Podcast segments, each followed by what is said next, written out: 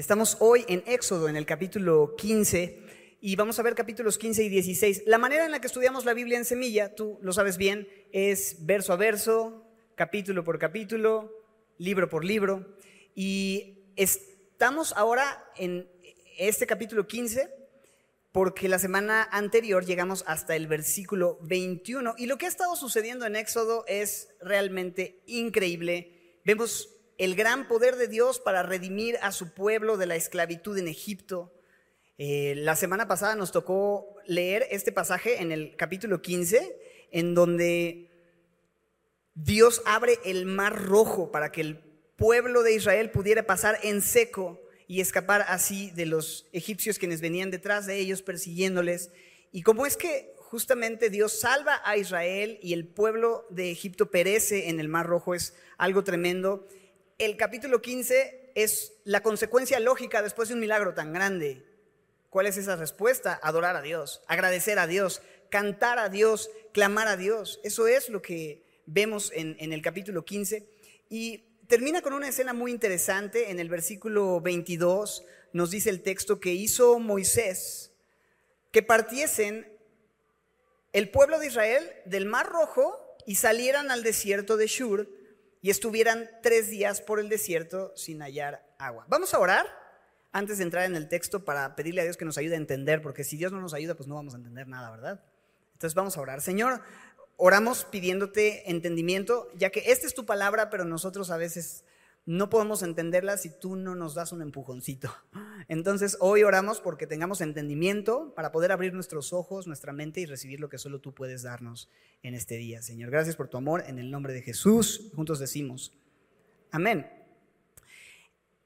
En este punto nos quedamos la semana pasada. Ya para este momento dejaron atrás el Mar Rojo, ya terminaron de cantar. ¿Te acuerdas de esta canción que se compuso agradeciendo a Dios y eh, ¿sabes? Los carros del faraón. Una señora nos decía, ay, me gustó esa canción del baile del faraón, ¿no? Ok, pues el baile el que le hicieron al faraón, decía José Luis, ¿verdad? Pero bueno, el caso es que después de adorar y cantar y reconocer lo que Dios hizo, queda atrás el mar rojo, terminan de cantar, empiezan a caminar, el texto en verso 22 especifica que fueron a un desierto, el desierto de Shur. ¿Y qué pasó? Tres días sin hallar, ¿qué cosa? Agua. Y es muy interesante porque después de ver esos milagros, después de ver la gran obra de Dios, viene un tiempo de prueba. No encuentran agua y así es la vida con Dios. Así es el caminar cristiano. Aquellos que hemos sido redimidos de la esclavitud del pecado, así como Dios redimió a Israel de Egipto, nosotros también después de ver milagros, después de ver su liberación, después de ver grandes maravillas, Dios nos lleva a puntos y a momentos en donde hay también grandes pruebas, en donde también hay situaciones adversas y eso lo hace también con el fin de mostrarnos y de comprobar, pues si nuestra fe es una fe auténtica, qué tipo de fe tenemos nosotros. Y veo esta prueba, tres días están que salieron apenas de, Egipto, llevan tres días caminando, están en el desierto, no encuentran agua y debe ser algo, una situación difícil, preocupante. Están las familias, tienen a sus niños, etc.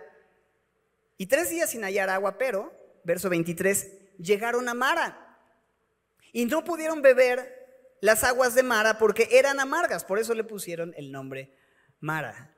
Entonces, piensa cómo se sentirían el pueblo de Israel no hay agua, están en el desierto, están preocupados, llevan tres días y de pronto ven un lugar en donde hay aguas. ¿Cómo se habrán sentido? Pues esperanzados, ¿no? Emocionados, pero de pronto vienen, las prueban y se dan, las, prueban y se dan cuenta que no es agua bebible, que no es agua potable, que era, eran aguas amargas. Y justamente por eso le ponen este nombre Mara, que significa amargura. Y no puedo evitar pensar que justamente es así como se sintieron, ¿verdad? Amargados, porque no podían beber de esa agua. Y el pueblo reacciona de cierta manera, verso 24, dice, entonces el pueblo agradeció a Dios, oró a Dios. ¿Qué dice el texto? Murmuró contra Moisés y, le dijo, ¿qué hemos de beber? ¿No? Entonces, el texto nos deja ver no una actitud de confianza en Dios, de buscar, orar para pedir a Dios que supliera, sino inmediatamente quejas, murmuración, ver lo negativo. Y pareciera que rápidamente olvidaron, se olvidaron de todo lo que cantaron en la canción en el capítulo 15, ¿no? en, en los versículos anteriores, de los milagros que Dios hizo, del poder de Dios, y comenzaron a quejarse. Y es muy fácil cuando ves el milagro, pues cantar a Dios y agradecer, pero cuando viene el tiempo de prueba, de dificultad, de incertidumbre, pues es muy natural, muy de los humanos empezar a quejarnos, empezar a cuestionar, empezar a hablar. Así somos. Y nos deja ver mucho de nuestra condición. Y pareciera que Dios estaría en todo su derecho de decir, hey, ya se olvidaron de todo lo que he hecho y, decir, ¿sabes qué? Eh, con estos no voy a llegar. Ya no digas a la tierra prometida, aquí a la esquina, hijo. No dan una, se la pasan quejándose. Pero me encanta ver que Dios no es como nosotros, que Dios es un Dios paciente y amoroso. Ahora, antes de ver la respuesta de Dios, vemos lo que Moisés hace cuando comienzan estas quejas. Verso 25, Moisés que dice, clamó a Jehová ¿Y qué hacer cuando no sabes qué hacer? ¿Qué hacer cuando sientes que el agua te llega al cuello? Ah, no, quedamos que no hay agua en este pasaje. Entonces, ¿qué hacer cuando sientes que te asfixias? Dice Jeremías 33, 3, el teléfono de Dios, si lo querías, Jeremías 33, 3. Clama a mí y yo te responderé. Y Moisés clamó al Señor y el Señor respondió y le mostró un árbol este árbol lo echó en las aguas y las aguas lo endulzaron. Es lo que dice el texto en el verso 25. Una manera extraña, sobrenatural, de responder a la petición y a la oración y de convertir esas aguas amargas en aguas dulces, en agua bebible. No sabemos cómo operó químicamente o natural o sobrenaturalmente el cambio en el agua, pero Moisés clamó a Dios, Dios le dijo qué hacer. Parecía algo extraño, pero Moisés lo hizo y me encanta ver eso. Cuando clames a Dios y Dios te responda, aunque parezca algo extraño, hazlo, porque esa es la manera en la que Dios va a obrar. Y a pesar de la murmuración, Dios responde. A pesar de las quejas, Dios es fiel. A pesar de todo eso, Dios suple esta necesidad. Pero mira el verso 25 dice que también en ese lugar, como un buen padre, cuidando de sus hijos, les dio estatutos, les dio ordenanzas y allí los probó, verso 25. Les dio estatutos, ordenanzas y los probó. Y todo esto lo hizo como un padre que quiere cuidar a sus hijos, pero también los probó. Los probó, esto de probar habla de permitir la dificultad a fin de comprobar las cualidades y el carácter de alguien o de algo. Someter a dificultad a fin de probar o comprobar las cualidades o el carácter de alguien o de algo. Y Dios quería probar y demostrar qué estaba sucediendo realmente en su corazón y en su fe, pero también quería llevarlos a su palabra, darles sus mandatos. Lo que ustedes necesitan es venir a mí. Esos mandatos, esas ordenanzas, ¿sabes para qué eran? Para la bendición del pueblo. Cuando Dios da su palabra, cuando Dios nos dice cómo vivir, cuando Dios nos, nos muestra su voluntad y nos da ordenanzas y mandamientos, no lo hace con el fin de hacernos la vida aburrida o de destruir nuestras vidas o de, qué sé yo, cualquier cosa, sino de bendecir nuestras vidas, de que nosotros estemos en un lugar seguro, donde hallemos bendición. Mira lo que dice el verso 26. Si oyeres atentamente la voz de Jehová tu Dios e hicieres lo recto delante de sus ojos, si dieres oído a sus mandamientos y guardares todos sus estatutos, ¿Cuál será el resultado, mis hermanos? ¿Qué dice? Ninguna enfermedad de las que envié a los egipcios te enviaré a ti, y dice Dios mismo a su pueblo, porque yo soy Jehová Rafa, Jehová tu sanador, Él es tu sanador. Y cuando tú y yo creemos la palabra, cuando tú y yo vamos a la escritura y consideramos la voluntad de Dios y dejamos de vivir como el borras, ¿va? Así nomás siguiendo nuestro corazón, lo que yo quiero, eh, las decisiones que yo quiero tomar, el camino que yo... Y, hacemos a un lado eso y decimos, Señor, tú guía mi vida, quiero seguir tu palabra, quiero vivir en tu voluntad. Entonces, vamos a ser sanados, vamos a vivir vidas sanas. Y no te estoy hablando en un sentido meramente físico, sino en el sentido espiritual.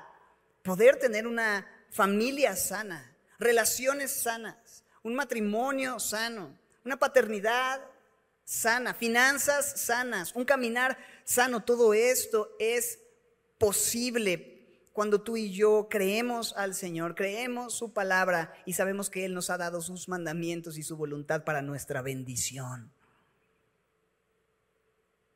¿Has comprobado en tu vida la bendición de creer la palabra de Dios? ¿Has visto cómo el Señor bendice tu caminar cuando le consideras a Él en todos tus caminos? Cuando dejas de ser sabio en tu propia opinión y pones su consejo en tu corazón de tal manera que decides vivir ya no tu vida egoísta pensando en que todo es de ti, por ti y para ti, a ti sea la gloria por los siglos. Para empezar a vivir de una manera que entiendes que es de Él, por Él y para Él, tu tiempo, tu talento, tu vida, tus recursos, todo lo que tienes y te ha sido confiado es de Él y es por Él y hay un gozo enorme en vivir de esa manera. Tu vida cambia radicalmente, ¿a poco no? Dios cambió nuestra agenda, Dios cambió nuestro camino, Dios cambió todo y hemos comprobado eso. Él es nuestro sanador. En el verso 27 vemos cómo el Señor no los deja. De Mara les lleva a este lugar llamado Elim, me acordé de un amigo. Y llegaron a Elim, donde había 12 fuentes de aguas y 70 palmeras, y acamparon allí junto a las aguas. Y entonces Dios les lleva, Dios los prueba, Dios les habla, Dios los guía y los lleva a este lugar donde había un montón de agua, abundante provisión de agua. Y eso es maravilloso, ver que Dios los prueba, pero no los abandona.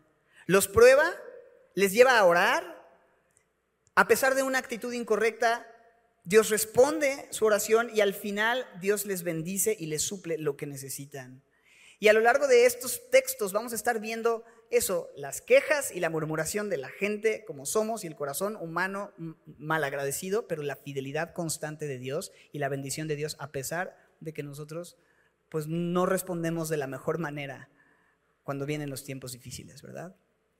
Y ahí está el Señor respondiendo.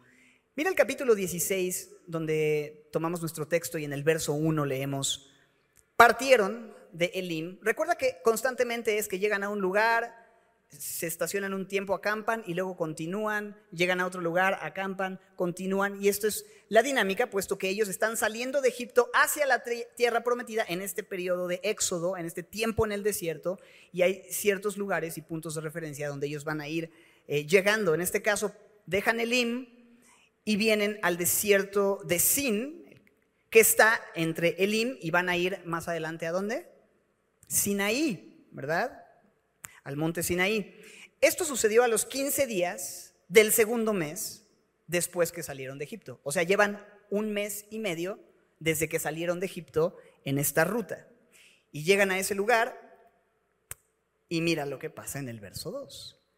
Y toda la congregación de los hijos de Israel agradeció a Dios por su fidelidad. No, ¿qué dice el texto?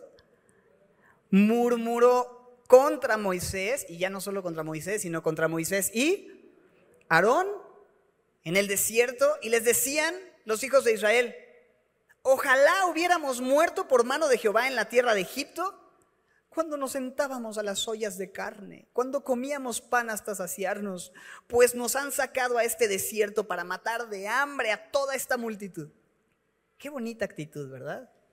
Qué gente tan espiritual, pueblo de Israel, pueblo escogido, gente tan buena. A veces tenemos idea de que la Biblia presenta a, eso, el pueblo de Dios, a los hombres de Dios como gente que todo el tiempo hacía las cosas bien, pero en realidad presenta al hombre como es, como somos, como gente inconstante, gente que falla, gente que se queja, ¿no? Aquí es donde fui tentado a titular esta enseñanza, los quejitas y la fidelidad, y la fidelidad de Dios bueno. Y ahí están, extrañando lo que en Egipto tenían. Pero no era lo único que tenían, ollas de carne y pan. ¿Qué más tenían? Marchas forzadas, sufrimiento, heridas, maltratos, un montón de cosas que se les estaba olvidando. Y miran para atrás y la comida que teníamos, y la carne y el pan. Y ahora Moisés nos trae este desierto para morirnos de hambre y empiezan a quejarse. Y dicen, ojalá hubiéramos muerto por mano de Jehová en Egipto. O sea, que las plagas también nos hubieran matado nosotros. Es como, ¿qué? ¿Te estás olvidando de todo lo que Dios hizo? Y esta actitud tan triste, tan lamentable, egocentrismo puro, habiendo visto la fidelidad y el poder de Dios y otra vez olvidándose. Y no recordando que si levantaban un poco su túnica, su espalda todavía tenía las heridas de los latigazos que recibieron en Egipto, pero anhelaban volver. Y es que somos expertos en ver el pasado como si hubiera sido algo, algo mejor. Y, y aquellos que somos hijos de Dios de, pronto decía, ah, es que antes yo no tenía que pasar por esto y ojalá que todavía pudiera yo tener lo que tenía cuando antes de conocer a... Y es como, hey, ¿no te das cuenta de todo lo que Dios ha hecho? ¿Ya se te olvidó el dolor? ¿Ya se te olvidó el vacío? ¿Ya se te olvidó la condenación, la culpa que llevabas, que vivías? ¿Tus enemigos tomando control de tus emociones, de tus pensamientos? y cómo el Señor te rescató y te hizo suyo y te libertó. Y Él te ha suplido y te acaba de dar agua y ahora Él te va a dar alimento. Y tienes hambre, clama a mí. Y era para que el Señor hiciera otra cosa, pero tan paciente y tan fiel. Jehová responde, verso 4, a Moisés y le dice, he aquí yo les haré llover pan del cielo y el pueblo saldrá y recogerá diariamente la porción de un día, para que yo lo pruebe si anda en mi ley o no, pero en el sexto día prepararán para guardar el doble de lo que suelen recoger cada día. He aquí yo les haré llover pan del cielo.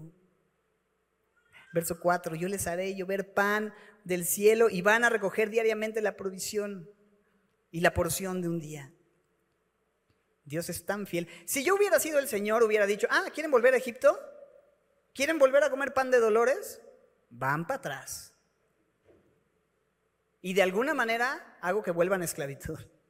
Pero Dios, siempre misericordioso, les dice, yo les voy a dar pan. Y el pan que van a recibir lo van a recibir de una forma milagrosa. Es pan que va a descender del cielo. Y ustedes van a recoger ese pan y yo voy a dar mi provisión. Y yo voy a ver si creen mi palabra o no. Voy a ver si andan en mi ley o no. Y en el sexto día debían guardar el doble. ¿Por qué? porque el séptimo día era día de descanso, día de reposo. Un día que Dios había apartado para que ellos no hicieran nada más que disfrutar de comunión con Él y de la bendición que Él había traído a los suyos. Meditar en su amor, meditar en su plan y no tener que trabajar. Y el Señor manifiesta como algo importante, ese día yo les voy a dar doble para que no tengan que salir a buscarlo. Entonces, verso 6, dijeron Moisés y Aarón a todos los hijos de Israel, en la tarde Sabrán que Jehová les ha sacado de la tierra de Egipto. Digo, por si no se habían dado cuenta.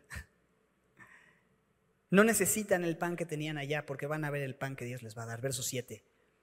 Y a la mañana verán la gloria de Jehová, porque Él ha oído sus murmuraciones contra Jehová, porque nosotros qué somos para que ustedes murmuren contra nosotros. Dijo también Moisés, Jehová les dará en la tarde carne para comer, en la mañana pan hasta saciarles porque Jehová ha oído sus murmuraciones con que han murmurado contra él.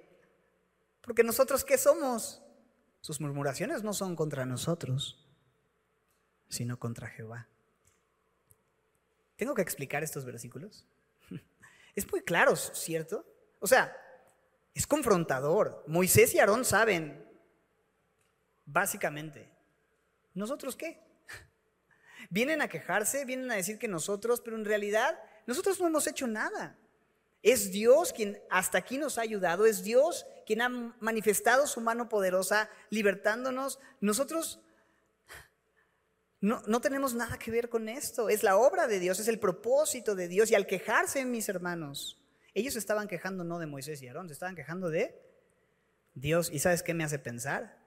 Cada vez que nosotros encontramos razones para quejarnos por gente, por situaciones, por cosas, Muchas veces, en realidad, lo que estamos haciendo no es quejarnos tanto de la persona, sino de Dios que siempre está detrás de las situaciones que enfrentamos y necesitamos aprender a ver con humildad, aún a la gente difícil, las situaciones difíciles y decir, ok, Señor, lejos de quejarme, lo que voy a pedir es que tú me des sabiduría para enfrentar esta situación, que tú proveas en medio de esta escasez, que tú trates con la gente que veo que quizá están haciendo las cosas mal, pero tú estás en control.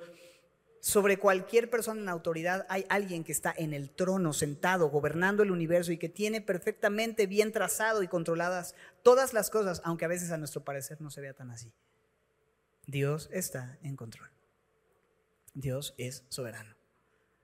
Y otra vez, quejas, murmuración, hablando contra Dios. Y a pesar de toda esa actitud mezquina contra Dios, Él sigue siendo fiel, Él sigue siendo lleno de gracia y va a suplir no solamente pan, sino carne, como dice en el verso 8. Es demasiada fidelidad.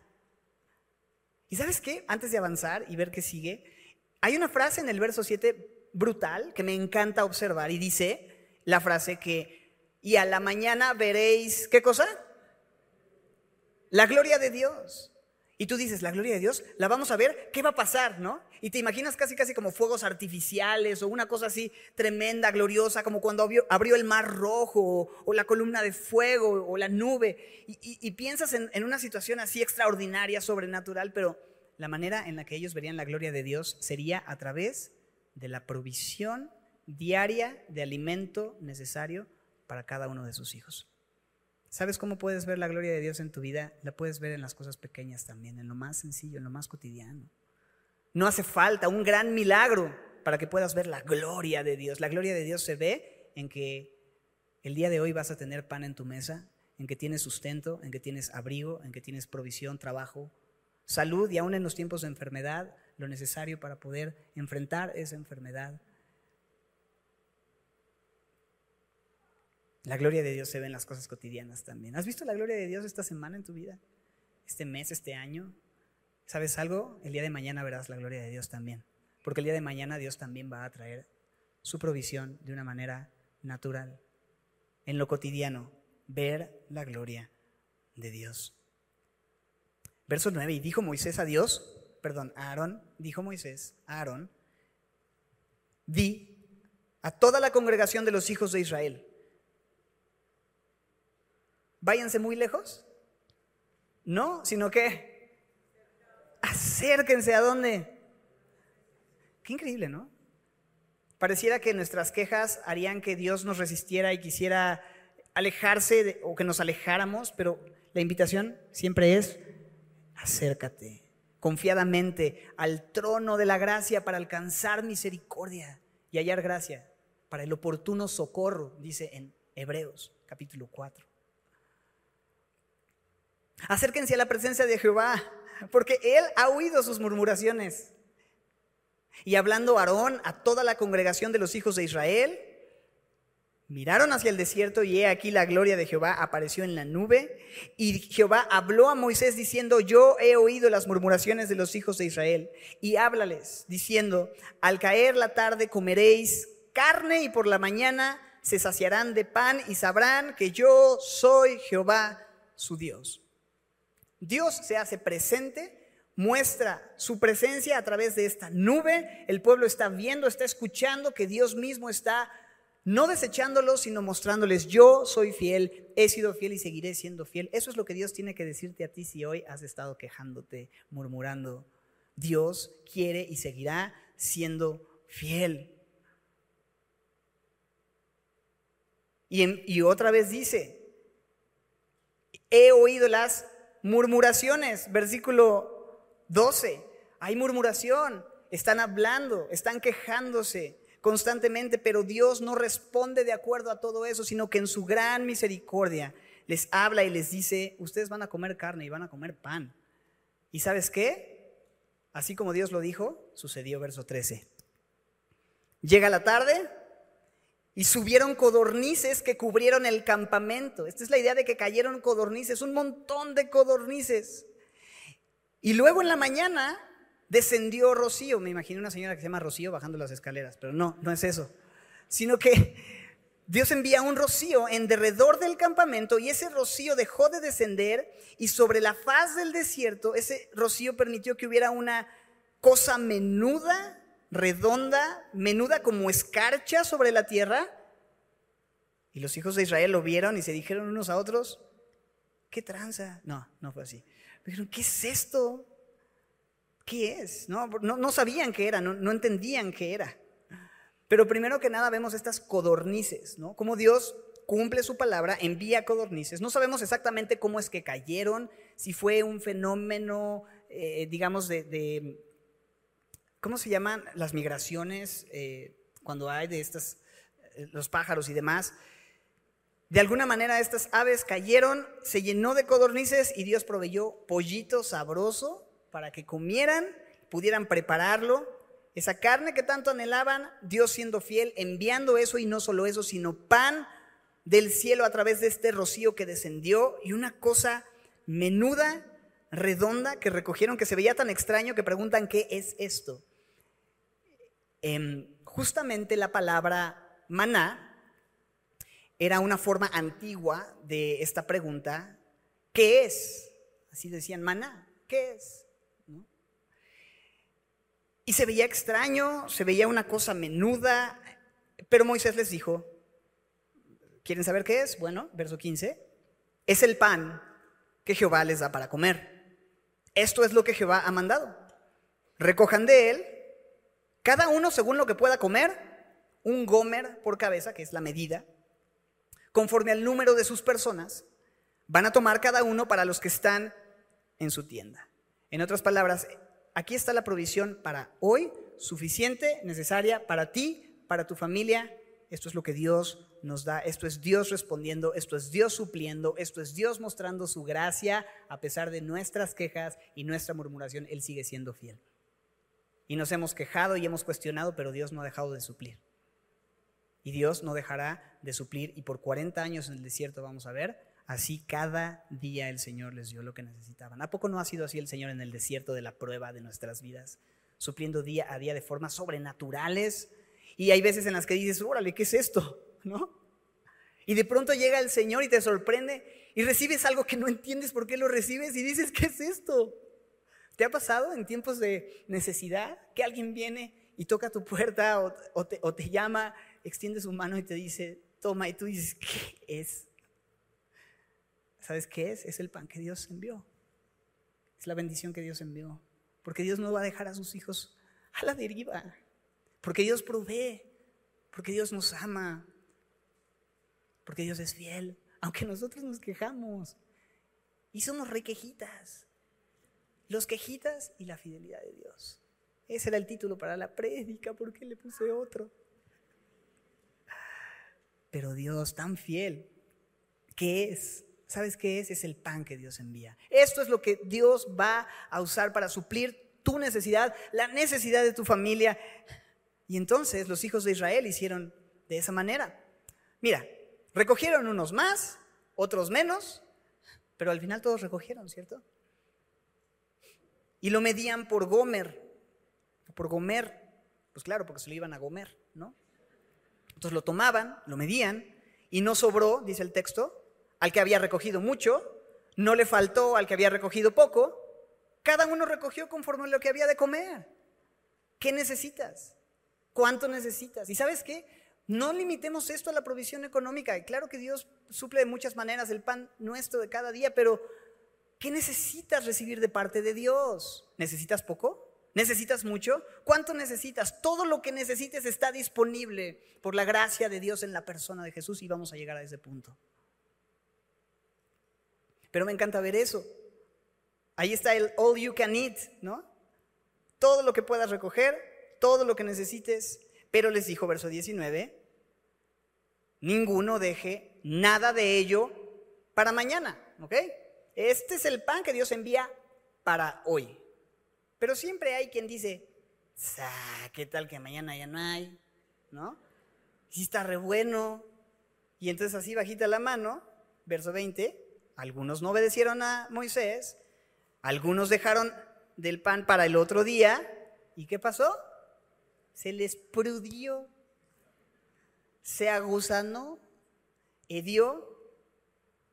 Y Moisés, obviamente, se mega sacó de onda, dice en el hebreo. Se enojó contra ellos. Es como, te estoy diciembre y tú noviembre. Esto es para cada día, no es para toda la semana. ¿Cómo nos enseñó el Señor Jesús a orar, mis hermanos? El pan nuestro de todo el año, dánoslo hoy, dice, ¿verdad? No, el, me equivoqué, no, no era eso. El pan nuestro de cada semana, ¿Tampoco esa versión? ¿Cuál es la, cuál es la buena? Ah, ya me acordé. El pan nuestro de cada...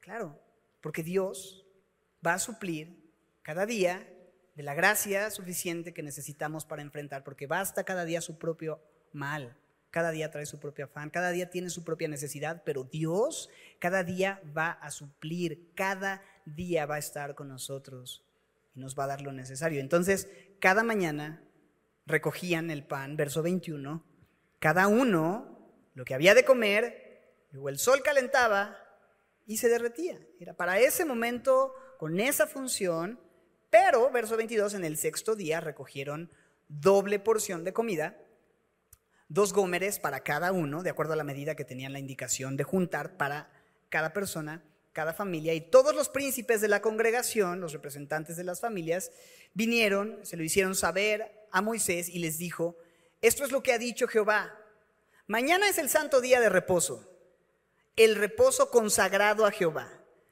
Lo que, habéis de cocer, cósanlo hoy, lo que hayan de cocinar, cocínenlo hoy, y todo lo que sobrare, guárdenlo para mañana, para que mañana no tengan que recoger nada.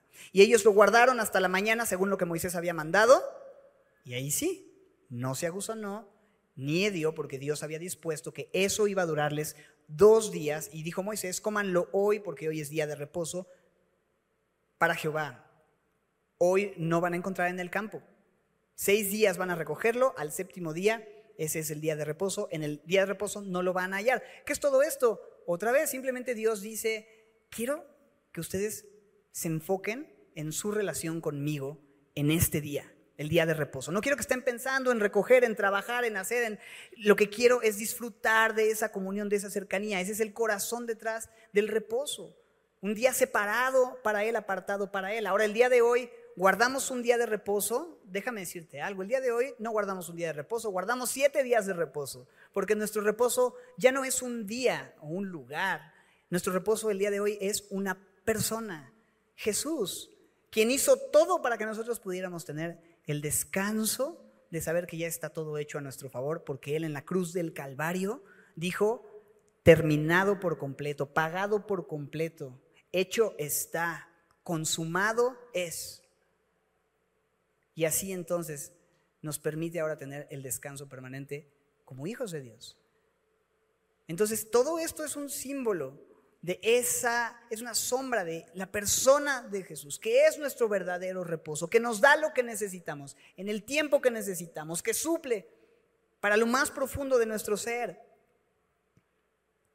Entonces, no recojan nada en el, en el séptimo día. Guarden el sexto para dos días.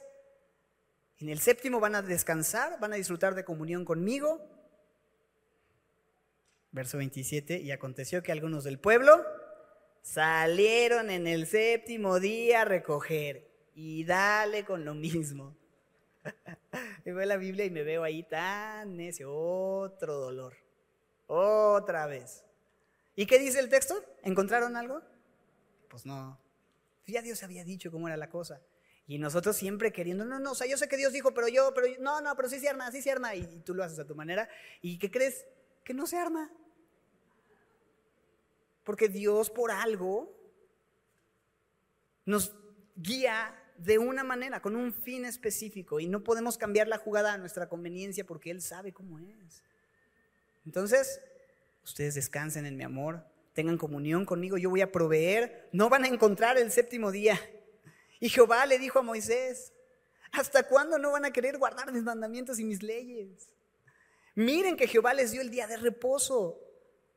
Y por eso en el sexto día les da pan para dos días. O sea, si yo te estoy mandando un día de reposo y te estoy pidiendo que no recojas, es porque yo voy a suplir para ese día de otra manera, no como tú lo quieres suplir. Dios te va a suplir a su manera, no a la tuya. Así es la provisión de Dios. Entonces dice ahí, estése pues cada uno en su lugar y nadie salga en el séptimo día. Así el pueblo reposó en el séptimo día. Otra vez, es un tiempo de estar en comunión con Dios, es un tiempo de meditar en la fidelidad de Dios, de descansar, de no estar estresados por salir a recoger, por cocinar, por hacer. Hey, detente, escucha. Disfruta de la presencia de Dios. Muchos de nosotros también necesitamos de pronto bajarle tantito al, al rush, ¿no? A la prisa en una ciudad, en una cultura donde todo va a mil, donde todo el tiempo estamos haciendo mil de cosas. Y hay mucho que atender en el trabajo, en la familia, en, la escuela, en la iglesia, en donde sea. Y a veces el Señor dice, hey, es que, si, es que si no lo hago hoy, mañana no voy a poder. Tranquilo. Dale prioridad a lo prioritario. El Señor quiere tener comunión contigo y Él se va a encargar de suplir de todo lo que necesitas. En el verso 31 leemos así. Y la casa de Israel lo llamó maná. Y es que estaban inspirados en el nombre de un grupo de rock que había en ese tiempo. Y venían oyendo esto y ah.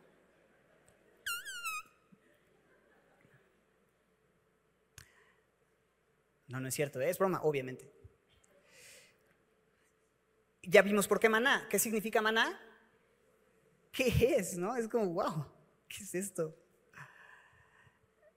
Y era como semilla de culantro, que es como cilantro, semilla de cilantro, algunas versiones lo ponen, es algo extraño de describir, pero era blanco, en su apariencia está describiendo el color, pero también el sabor.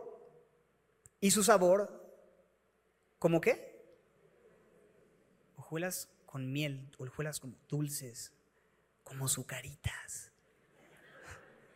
Yo lo sabía. Es bíblico. Ah. Mira, no sé exactamente qué, ahora sí que maná, qué es, cómo, cómo, era, pero describe ese sabor y, me dejaba pensando esta frase cuando lo veía y decía, Dios pudo haberles mandado unas pastillitas que tuvieran las vitaminas y la fuerza y todo para que solo te la tomas y listo, puedes seguir caminando en el desierto, tener lo que necesitas sin ningún tipo de sabor, sin ningún tipo de trabajo, sin ningún tipo de nada, que no tenga consistencia que disfrutar, que saborear, que pero Dios dijo, hojuelas con miel, bien plenas. Y yo me imagino a ellos probando y diciendo, wow, mm, esto está bueno, porque es lo que Dios da, cosas buenas. Entonces Dios no está peleado con disfrutar del sabor de la comida. A veces yo, antes de comer, acostumbro agradecer a Dios en oración. A veces me pasa que más bien me dan ganas de orar después de comer. Porque digo, ay Señor, estuvo re bueno. Gracias por tu provisión y por darnos este alimento. Amén. Eh, y así, ¿no? Digo, unos buenos tacos de hojuelas con miel, nada que ver, ¿no? No suena nada, nada rico eso, pero agradece a Dios que la comida tiene sabor. agradece a Dios en las cosas pequeñas, agradece a Dios en el día a día, en lo que Él te permite disfrutar, compartir, en lo que puedes saborear, en los sabores, las cosas, todo viene de Él, toda buena dádiva, todo regalo perfecto provienen de lo alto y descienden de lo alto. Porque Dios es ese Dios que provee para todos sus hijos. Toda buena dádiva proviene de lo alto, del Padre de las luces, que ha provisto, que provee y que proveerá. Porque no hay mudanza ni sombra de variación en nuestro Padre de las luces en nuestro Padre Celestial. Es lo que dice Santiago. Y lo hemos visto, ¿verdad? Entonces ahí están como juelas con miel. Y dijo Moisés, esto es lo que Jehová ha mandado. Y les da una instrucción más. Llenen un gomer, que era la medida, ya lo vimos, que tenían que tomar, y guárdenlo para sus descendientes, a fin de que vean el pan que yo les di a comer en el desierto. Esto sí lo tienen que guardar no se va a gusanar, se va a conservar de alguna manera sobrenatural, como Dios, y solo Dios lo puede hacer, pero ese pan va a tener el propósito de que sus generaciones, sus descendientes puedan ver el pan que yo les di a comer cuando les saqué de tierra de Egipto y como les sostuve. Y le dijo a Moisés, versículo 33, tomas una vasija, pones una medida de pan, de maná, y lo pones delante del Señor para que sea guardado para sus descendientes y Aarón lo puso delante del testimonio para guardarlo como Jehová lo mandó a Moisés. Y ahí está esta arca donde ponen, el arca del testimonio, donde ponen este pan, donde lo van a guardar, donde se va a conservar, con el fin de que las generaciones vieran que Dios suple en los tiempos de desierto, que Dios es fiel, que Dios nunca dejó a sus hijos, que Dios respondió y ese pan habría de conservarse. Así, dice en el verso 35, comieron los hijos de Israel maná 40 años. Ah, ya vi por qué la murmuración. Si te dan maná 40 años y me ponen a escuchar maná 40 años, yo también me quejo. Ah, no funcionó el chiste. Vamos a seguir. Así comieron los hijos de Israel maná 40 años hasta que llegaron a la tierra prometida, tierra habitada. Maná comieron hasta que llegaron a los límites de la tierra de Canaán. En otras palabras, no hubo un día en el que le faltara el alimento al pueblo de Israel en el desierto.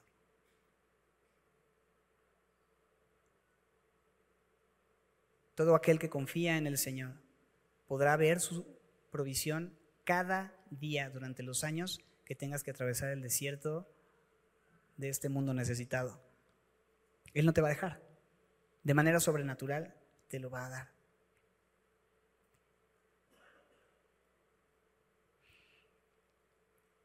Podríamos terminar aquí, pero no puedo.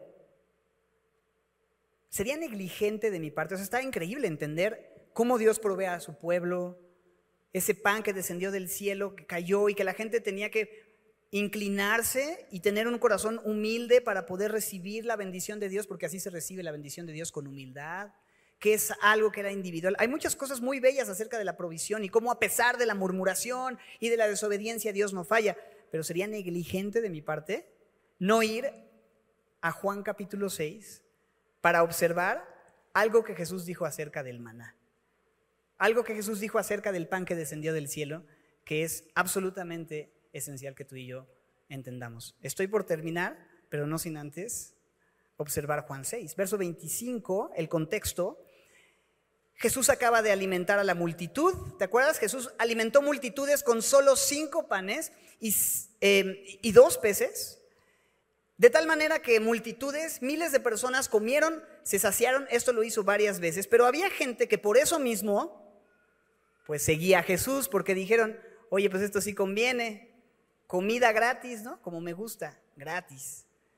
Y entonces fueron y siguieron a Jesús y, se acercaron con él y Jesús les tiene que decir en el verso 26, ustedes me buscan, porque gente venía a buscarlo y le dijeron, Jesús les dice, me buscan no porque han visto las señales, sino porque comieron el pan y se saciaron. O sea, no porque están impresionados con lo que está sucediendo y tienen dudas acerca de quién soy, sino porque ustedes comieron rico y quieren otra vez y quieren más. ¿Saben qué? En lugar de buscar la comida que perece, verso 27 Jesús les dice, trabajen por la comida que a vida eterna permanece. O si van a buscar algo, busquen las cosas eternas. No busquen solamente las cosas temporales.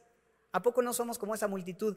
Todo el tiempo centrados en el aquí y en el ahora, trabajando por la comida que perece. Que al final lo logras, lo alcanzas, lo tienes, lo haces tuyo, lo compras, lo comes y qué? tu vida sigue igual y al final te vas a morir. Es lo que está diciendo Jesús, pero Jesús dice, hey, trabajen no por la comida que perece, sino, sino por la comida que a vida eterna permanece. Y esa comida, ¿sabes quién te la puede dar?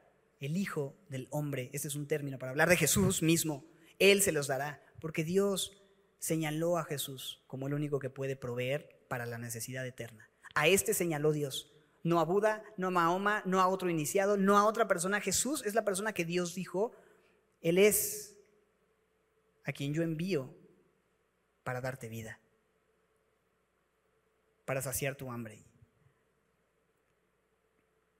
Estas personas responden, verso 28, ¿qué debemos entonces hacer para poner en práctica las obras de Dios? Jesús les dijo sencillamente, esta es la obra de Dios. ¿Qué cosa? que creas en el que Él ha enviado. ¿Cuál es el trabajo que tenemos que hacer entonces? ¿En qué me tengo que esforzar? ¿A qué me tengo que abocar? ¿Sabes a qué? A una cosa, creer. ¿Creer en quién? ¿En Dios solamente? No, sino en el Hijo de Dios, que es Dios, de hecho. Entonces sí, creer en Jesús. El que Él ha enviado. Y dice, ah, creer en Jesús. Entonces tú dices que creamos en ti. ¿Y qué señal, verso 30, dijeron? ¿Qué señal haces tú para que veamos y te creamos? ¿Qué obra haces tú? Hablando de obras, ¿qué obra haces tú?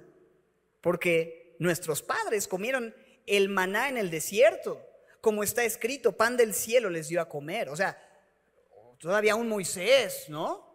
Hizo una obra de, dar el pan. Es lo que ellos están argumentando, pero Jesús dijo, de cierto, de cierto les digo, no les dio Moisés el pan del cielo. ¿Moisés les dio el pan del cielo en Éxodo 16? ¿Quién fue quien le dio el pan del cielo, mis hermanos? Dios mismo. Más mi Padre, mira el verso 32, les da no solo el pan de Éxodo 16, sino el verdadero pan del cielo. El otro era solo una figura de algo mucho más grande, de algo mayor, del verdadero pan del cielo. El pan del cielo. Y el verso 33, Jesús dice algo tremendo, porque el pan de Dios es aquel que descendió del cielo y da vida al mundo. Ellos siguen diciendo que el pan de Dios que descendió del cielo, pues suena bien, pero ¿cuál es ese pan? Danos siempre de ese pan. ¿Quién es ese pan? El pan de Dios es aquel que descendió del cielo y da vida al mundo. Igual y a ti te han dicho, ay, eres un pan de Dios. Tú no eres el verdadero pan de Dios. Y puedes parecer un pan, unos parecen un bolillo, otros parecen este, unas orejitas, otros un chocolatín. Ya hay lo, lo que sea. Yo soy de esas bolitas de pan, así que son de...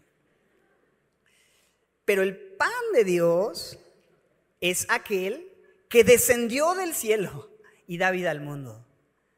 Te voy a soplar el nombre. Empieza con J y termina con Jesucristo.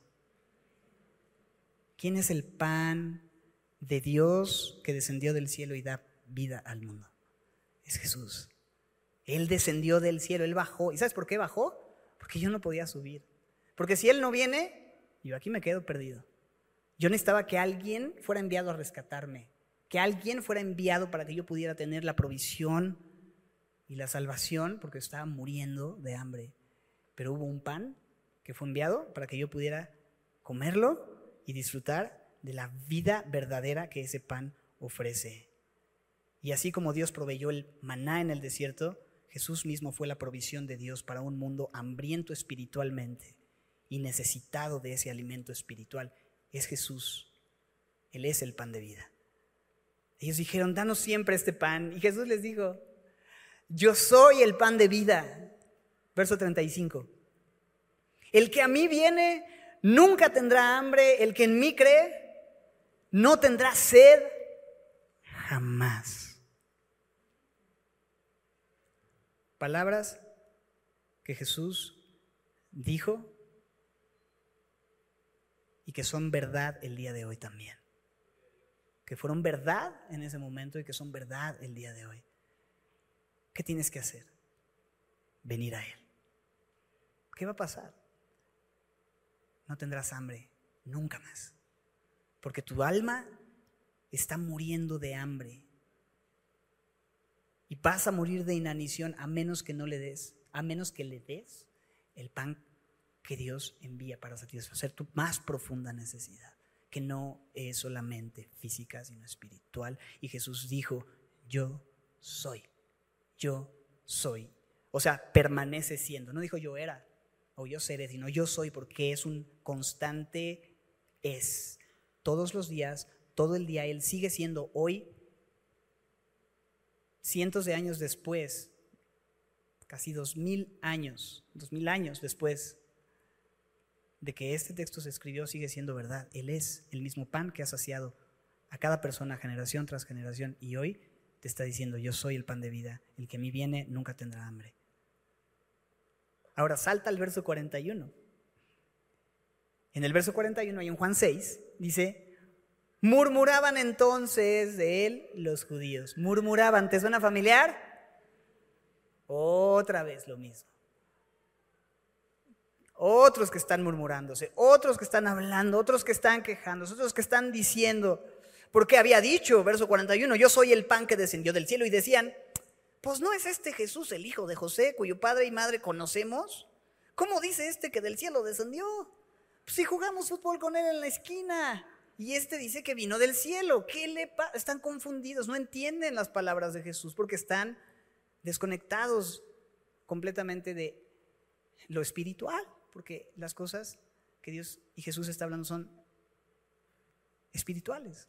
Y ellos están tan acostumbrados a trabajar por la comida que perece que no logran entender estas cosas. Y así nos puede pasar a veces también a nosotros. Que Jesús quiere hablar en términos espirituales y ir a lo profundo de nuestra necesidad, pero nosotros nada más estamos escuchando de lo que yo necesito en este momento. Pero el Señor está más interesado en resolver mi necesidad interna, espiritual, que solamente la material, si bien Dios va a suplir la necesidad material también, porque Él es fiel. Pero entonces decían, ¿cómo es posible esto? Jesús les respondió y les dijo, no murmuren, no murmuren entre ustedes. Verso 43. Mira estas palabras, pon atención a las palabras de Jesús. Jesús dice, ninguno puede venir a mí si el Padre que me envió no le, no le trajere. Luego en el verso 48, mira lo que dice. Bueno, el 47, de cierto, de cierto les digo, el que cree en mí tiene vida eterna. Verso 48, yo soy el pan de vida. Sus padres comieron el maná en el desierto. ¿Y qué les pasó? Murieron. Pero este es el pan que desciende del cielo, para que el que de él come, ¿qué dice? O sea, el pan que ellos comieron, lo disfrutaron, fue la provisión de Dios, pero al final ellos murieron. Todo aquel que come el pan, que es Jesús, no va a morir, sino que tendrá vida eterna. Dice el verso 50 y uno, yo soy el pan vivo que descendió del cielo, si alguno comiere de este pan, vivirá para siempre. Y el pan que yo daré es mi carne, la cual yo daré por la vida del mundo. ¿De qué está hablando? Jesús dando su carne para la vida del mundo. ¿De qué está hablando? Entregando su carne. ¿De qué está hablando? De la cruz. E-, esa es la esencia de la salvación y de la vida disponible por el pan de vida, que Él entregó su vida por nosotros, que Él murió en la cruz para rescatarnos y para satisfacer nuestra necesidad de salvación, porque eso es lo que realmente anhelamos y de lo que estamos hambrientos de salvación, de perdón, y eso está posible, eso es posible y está disponible porque Jesús dio su carne. Verso 52, los judíos contendían diciendo, ¿cómo puede éste darnos a comer su carne? A ver, ¿nos vamos a convertir en caníbales o de qué estás hablando? Porque lo están pensando literal, ¿no? Pero Jesús está hablando de la cruz. Y hablar de comer la carne tiene que ver con hacerlo tuyo, hacer que se integre en tu sistema, es poner tu confianza en Él. La similitud entre comerlo y confiar en Él es lo que Jesús presenta. Cómelo, hazlo tuyo, que se, que se haga parte de los nutrientes, que se haga uno contigo. Eso es lo que pasa cuando tú comes. Y Jesús va más lejos. Verso 53, de cierto, de cierto les digo, si no comen la carne del Hijo del Hombre y beben su sangre, no tienen vida en ustedes. El que come mi carne y bebe mi sangre, tiene vida eterna. Es necesario esto para ti, porque mi carne es verdadera comida y mi sangre es verdadera bebida. Es verdaderamente lo que necesita tu alma hambrienta y sedienta, mi obra, mi sacrificio, lo que yo he hecho, lo que yo voy a hacer. El que come mi carne y bebe mi sangre, en mí permanece. Y yo en él, dice el verso 56. Como me envió el Padre viviente, y yo vivo por el Padre, asimismo el que me come, Él también vivirá por mí. Está realmente haciendo una analogía, no podemos tomar esto literal, porque hay algunas religiones que han tomado esto como que cuando tú comes eh, el, pan y la copa y como le llaman la Eucaristía o, o en la cena del Señor, se convierte en el cuerpo y en la sangre y está hablando de eso. No, no es eso, es una imagen para describir cómo es confiar en Él, cómo es recibir a Jesús, cómo es hacerte uno con Él a través de creer profundamente en la obra que Él hizo en la cruz. Y entonces esto es comer ese pan. Y dice el verso 58, este es el pan que descendió del cielo. No como sus padres que comieron el maná y murieron. El que come de este pan vivirá eternamente. La pregunta es muy sencilla. A nosotros no nos tocó probar el maná en el desierto en el sentido literal, pero Jesús está invitándonos a probar hoy en el sentido espiritual el verdadero pan del cielo, el verdadero pan de Dios el maná verdadero, que es Él mismo. Y hoy puedes comer ese pan. Y hoy está disponible para ti. No está difícil, ¿verdad? O sea, no es complicada la alegoría, realmente es bastante sencillo. Cuando lo entiendes y lo escuchas con oídos espirituales.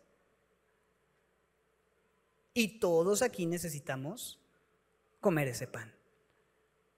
Ahora, nuestro pan diario, ¿verdad? El pan de cada día. ¿Tú crees que hoy no lo necesitas? Hay muchas similitudes en esto, en, comer el pan y en Jesús como el pan de vida. Y es que todos los días necesitamos de Él. Todos los días necesitamos comer el pan que descendió del cielo. No nada más los domingos, o los domingos y miércoles, si eres muy espiritual y vienen los miércoles también. No, los que vienen miércoles no es porque sean espirituales. Solo les gusta el buen café, este, el té. Tuvimos hasta late el miércoles pasado. Pero tuvimos que cancelar la reunión de este miércoles porque ustedes nada más vienen porque se saciaron. Ah, no, no, es cierto. Ya estoy diciendo cosas que no debo decir, discúlpenme. ya tengo hambre. Pero hay un pan más importante que debemos comer hoy. ¿Por qué estoy diciendo esto? Sí, porque Él es el pan de vida y porque hay muchas similitudes en eso. Y porque uno necesita la misma humildad que Dios requería de su pueblo cuando el maná vino y ellos tenían que recoger el pan y para recoger una cosa tienes que ¿qué? agacharte, hincarte, humillarte un poco. Y así es con el Señor. Para poder comer ese pan, así como lo vimos en la imagen de Éxodo 16, es necesario que sea individual, porque es para que cada uno tome lo que necesita y puedes venir y tomar a Jesús porque lo necesitas, pero también que tengas la humildad de decir, Señor, te necesito. Y puede haber un hambre que no sea solo el hambre, pues todos tenemos hambre diariamente, pero hay un hambre que es un hambre que duele, ¿sabes? Que, es, que, ya es así como necesito comer algo, me estoy desmayando, muero de hambre, ¿no? Y hay gente que literalmente muere de hambre.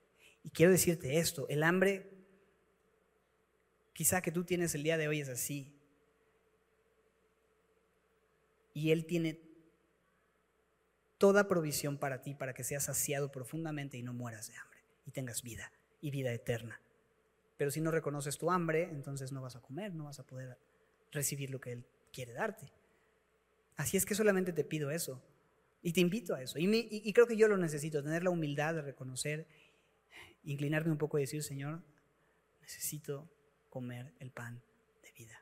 Es lo que Jesús dijo, es lo que esta imagen en Éxodo 16 nos presenta Jesús. Y a pesar de que murmuramos y nos quejamos y hablamos y, y, decimos cosas que la verdad luego no tienen ya ni sentido, Dios no nos desecha, Dios responde, Dios suple y Dios nos da la oportunidad de comer ese pan el día de hoy. Hoy tienes la oportunidad de comer el pan de vida. Dios no te condena, Dios no te rechaza, Dios está disponible, Dios está cercano. Puedes acercarte a Él y todo aquel que viene a Él, Él no le echa fuera, Él no le desecha sino que suple la necesidad que tú tengas.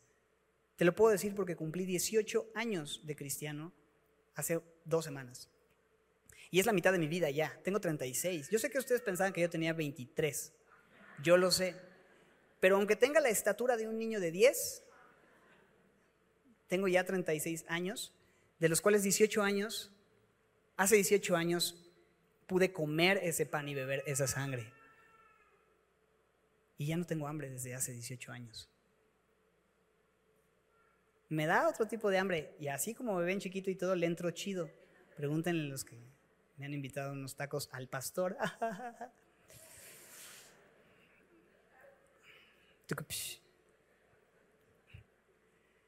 Pero déjame decirte que es cierto. 18 años satisfecho. 18 años de la provisión de Dios en mi vida suficiente necesaria y quiero decirte, y se lo decía a unos amigos, lo único que hacemos es decirle a un mendigo, decirle un mendigo a otro mendigo, allá hay pan. Eso es lo que hacemos al compartir la palabra. Nosotros no somos el pan, Jesús es el pan. Jesús está disponible.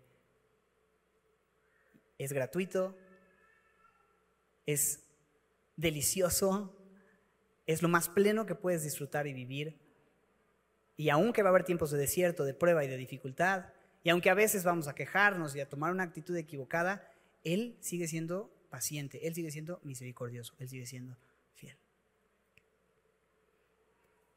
Quiero hacer una invitación. Los voy a invitar a comer, a comer el pan de vida. Y yo no sé si tú ya lo has comido, no lo has comido, ¿Qué nivel de necesidad tienes hoy? Mucho, poco. Lo que sí sé es que Dios está dispuesto a darte todo y más de lo que necesitas el día de hoy. ¿Cuánto quieres tomar de Él? Lo que quieras. Toda plenitud está disponible en Él. De su plenitud tomamos todos. Y gracia sobre gracia. Es gratuito.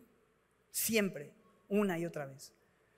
Pero si hay alguien que por primera vez el día de hoy necesita comer ese pan, confiar y creer con humildad, reconocer que tú necesitas a Dios. Dios no te necesita a ti, tú necesitas a Dios. Y con humildad quieres reconocer esto. Y quieres comer ese pan y creer en Jesús de todo tu corazón. Voy a hacer una oración y a mitad de la oración voy a hacer la invitación y en ese momento podrás alzar tu mano y al final quizá ponerte de pie para poder juntos ver que has tomado una decisión de fe hoy.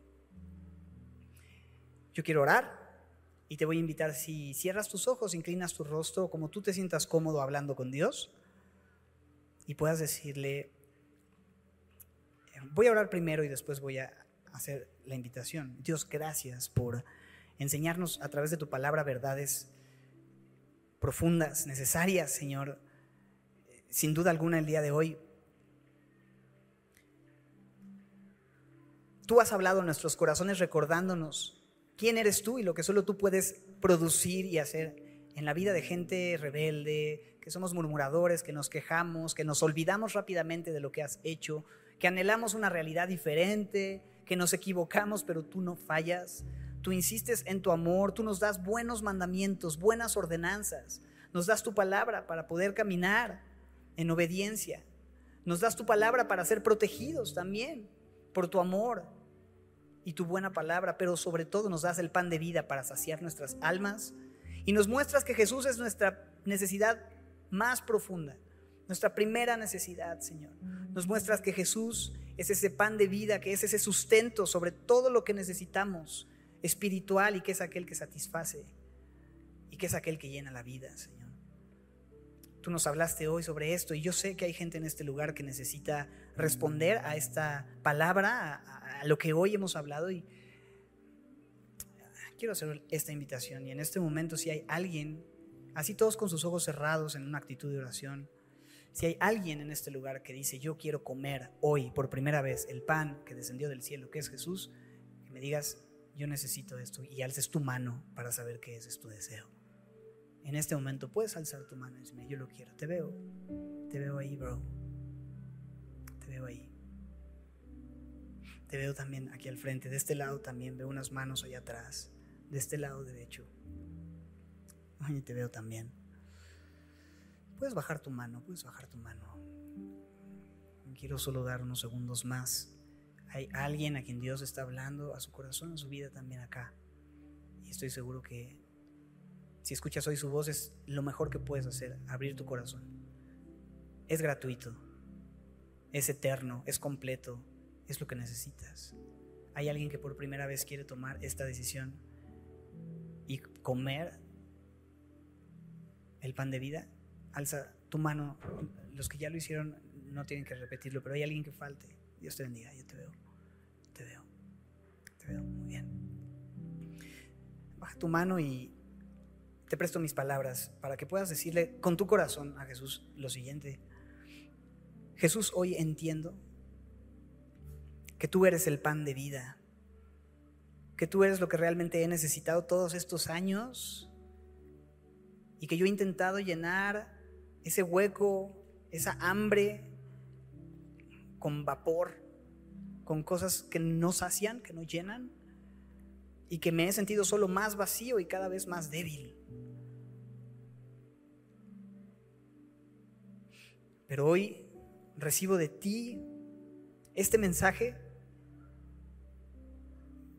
que me invita a creer, a comer el pan, y lo creo con todo mi corazón. Con humildad reconozco que he vivido lejos, pero que ahora quiero estar cerca y vivir una nueva vida en ti. La vida que tú dices que das, esa es la vida que yo necesito recibir, que yo necesito vivir. Perdona mis pecados, perdona mis fallas, mis ofensas, perdona mi vana manera de vivir separado de ti. Llena mi corazón, llena mi mente, llena mi vida de ti. Satisface mi necesidad, guía mis pasos, que pueda entender tu voluntad y dejar de vivir en la mía para seguir la tuya. Creo en ti, como el pan vivo, bebo la sangre. Creo en tu sacrificio en la cruz del Calvario y te rindo mi ser. Gracias por este tiempo, por todos aquellos que hicieron esta oración, Dios. Oramos esto y más en el nombre de Jesús.